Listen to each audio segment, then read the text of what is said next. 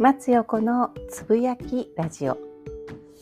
この放送は私松横の知識や経験をもとに日常の出来事や考えをシェアしたりフォロワーさんからのご質問にお答えしながらリスナーの皆さんと新たな気づきを共有していきます。皆さん明けましておめでとうございます。インナービューティーインストラクターの松横です。私は普段ボディワークやボディワーカーの養成育成講座やセミナーイベントの構築や講師そして心理カウンセラーやヒーラーなどをしています。さあ2022年明けました。皆さんはこの2022年をどのような1年にするというふうに決意をしたでしょうか？私は毎年毎年この元旦に自分のテーマを決めています。今日はねあの私の、えー、オンラインサロンの一つ松陽子クラブ松田部の皆さんに、えーと、コラムをねお渡ししてるんですけれどもそこで私のテーマを発表しました。あなたの今年のテーマは何ですか？昔ねあの小学校の時だったりとか小学校の時や中学の時もやったのかしら。その辺りも覚えてないんだけれども今年の目標を立てましょうっていうふうに言ってねあの習字で書いたりそんな記憶がありますけれども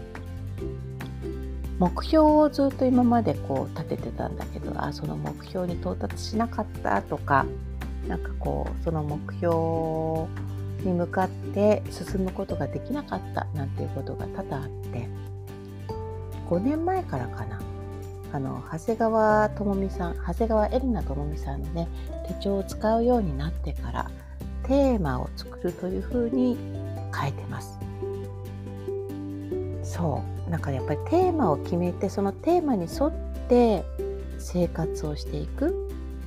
そのテーマに沿ってこう自分の思いをこう貫いていくっていうことができるようになってくると案外ね自分がやりたいことができるようになるんですよね。そして自分が思った世界の通りに動いていくというかそんなワークをね1月8日、えー、松ラブのメンバー中心に一般の方々も募集してますけれどもやりたいななんていうふうに思ってます。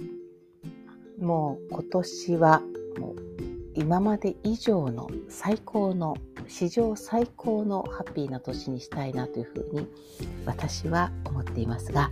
皆さんはどんな一年にしたいですか？今朝朝一で私オラクルカードやってるんですけれども女神のオラクルカードを3枚ほど引いて今年のね自分がどんな状態なのかということを見ました。そしたらソフィアとママキラとそしてもう一人誰だったかな。3枚目に出たのがえっ、ー、とメソポタミアメソポタミア文明のイスタルですね。彼女が出てきました。なんかこう自分が漠然とこういう風になっていくんだろうなというものをカードによって明確化してもらったというものがあって。オラクルカード知らない方はねこれを聞いて何を言ってるんだろう松横と思っちゃうかもしれないですけれども。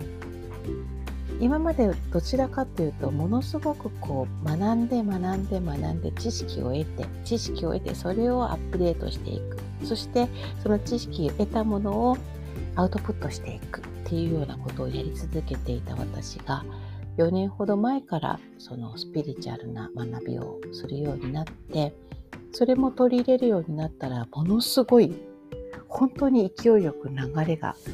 スピーディーになったんですね。今のこの状態があるのも多分分かっていたことでさらに私は今後飛躍していくと思います皆さん楽しみにされてください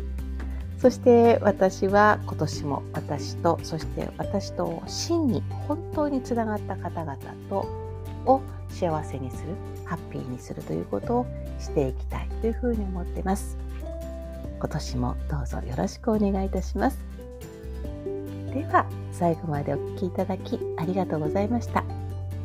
松横でした。